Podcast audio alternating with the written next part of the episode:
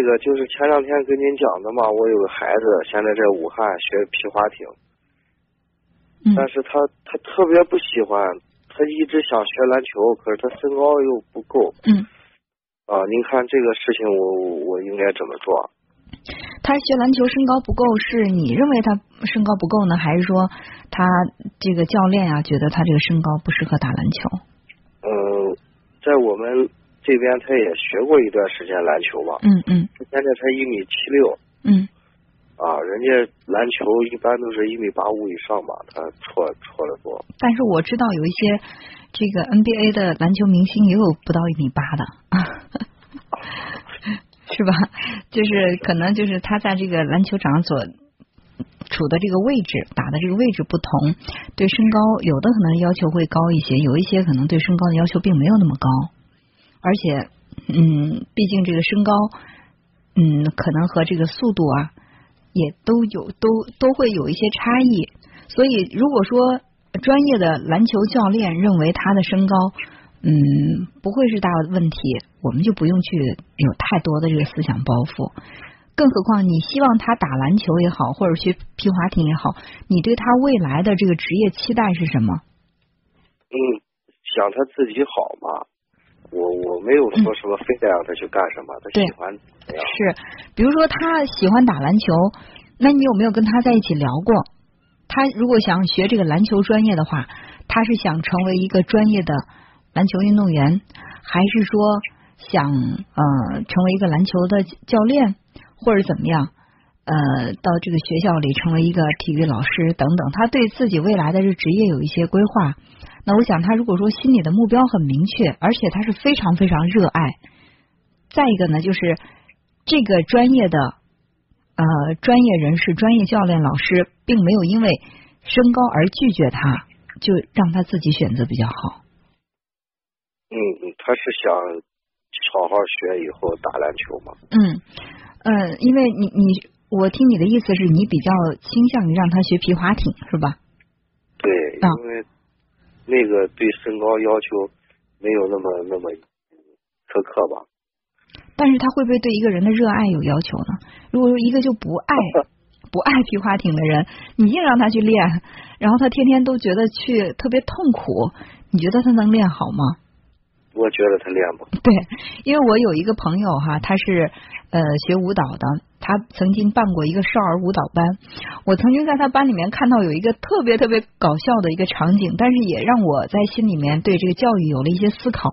就是他们那个舞蹈，因为是暑假办的班嘛，都是一些小朋友暑假放假的小朋友去练，很多很多的女生，然后里边有一个男生，呃，那男孩可能大概也就是。一年级、二年级的样子吧，反正年龄挺小的。我也很奇怪，他而且他跳的还是那样的一个那种民族舞哈。我不知道那个小孩的爸爸妈妈是怎么想的，当然可能他也会出于自己的考虑，就让这小孩去。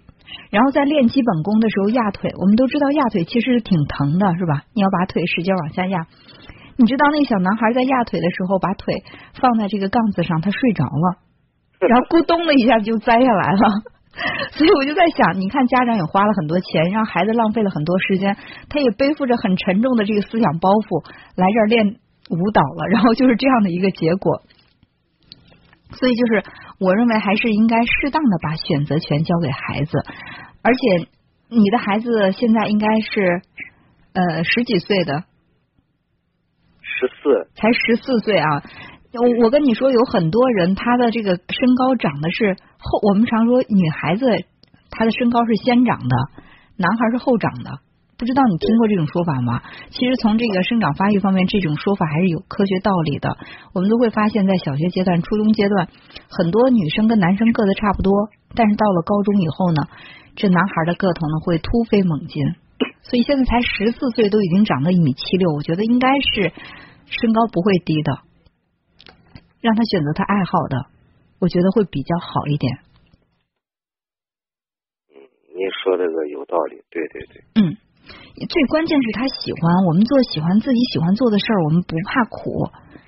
前两天我突然之间对一个手工感兴趣，晚上下了班以后，我居然做到两点，我觉得很喜欢啊，然后我不觉得很辛苦。如果是自己不喜欢做的事情，你你我估计我连二十分钟也做不下去。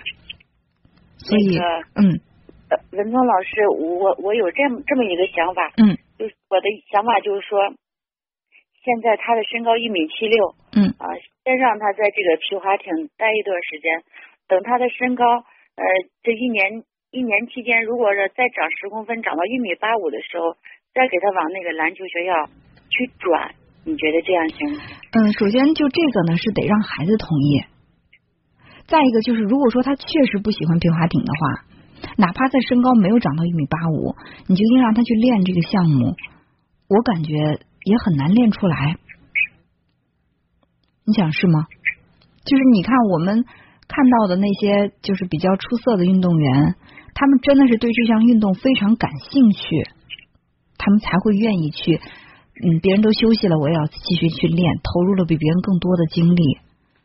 所以，我我觉得，如果说孩子也认同，孩子也比较赞同你的这个建议，觉得我先去去练练皮划艇，然后等我身高长到一米八五再转。他如果同意的话，那可以；如果他从心底里也比较抗拒，其实这一年的时间是在浪费。他既没有去练篮球，在皮划艇那里他也是在应付。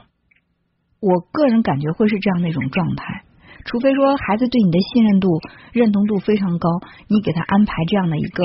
专业让他学习，他从心底里因为对你的认同，而也对这个运动认同，他从心里改变了自己的爱好，也是有这种可能的。那就看你跟孩子你们之间的这个彼此的这种认同感建立的到底够不够。嗯，还有一个想法就是，他现在在这个体育学院吧，人家是有初中到高中，在高中期间如果有二级运动员证的话，人家可以保送大学。嗯，我现在就是说。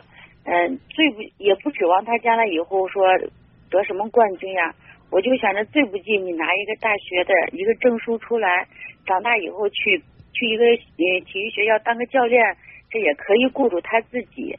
我是想着他要要有有一个文凭在手。嗯，如果他现在回来我们当地，我们是焦作市的，河南焦作市的，如果他回来我们焦我们本地的话。这些没有这么好的条件，以后这个路，这个路太有局限性。我是相中人家那个，嗯，那个学校学院了。嗯。他要是回来焦作，回来当地，他就是第一，他身高如果长不到那个一米八五往上，进不了篮球队，那么他这个篮球他就是废了，也是荒废几年的时间，也没有学历。也进不了什么国家队什么的，学业也没有，是技术也没有，他就荒废了。现在最起码在这个学院里面待着，他最起码，我想着他几年以后有个高中，或者是有个二级运动员证以后，会有一个大学。我是为他的将来这个证书这个考虑。有一句话是这样说的啊，就是说孩子他会按照父母的期待去成长，就是在你的期待当中。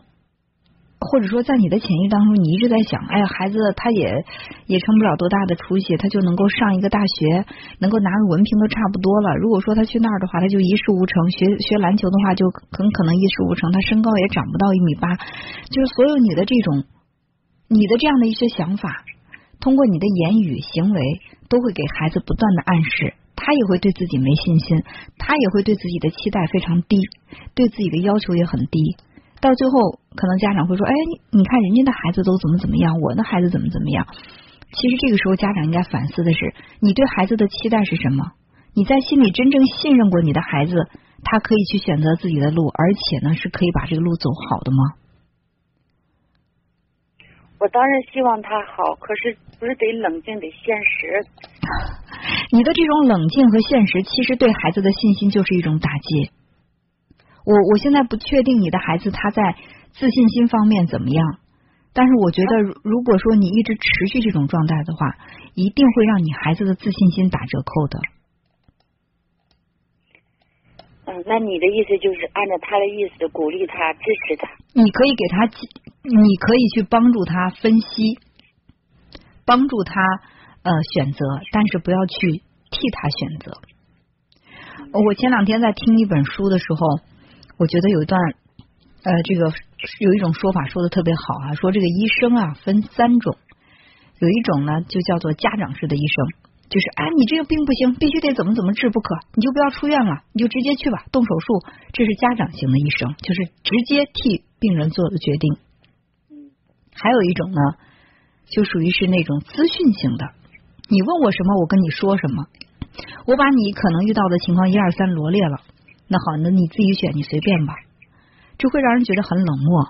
还有一种呢是解释解释型的，就是我会告诉你，你这样选将会是什么样的情况，你那样选又将会是一个什么样的情况，你打算选择哪一种呢？当这个病人做了一种选择之后，这医生说好，那你既然选了这个选择，你是有你的理由的，我陪伴着你来进行你的这个选择。我觉得这个可以在家长当中依然适用。你到底是一个家大家长式的这种方式来教育孩子，还是一个资讯型的？孩子问你你就说，不问你就不说，很冷漠，还是说愿意去把孩子想不到的都想清楚？把孩子有可能遇到的问题都告诉他，然后让孩子做出选择，然后你陪伴着孩子，来尽量的让他把他的这个选择顺利的进行完，好吧？嗯，嗯，好，那我们就先交流这些。好，行，好以后有啥问题再请教。哎，好好，那就这样，再见。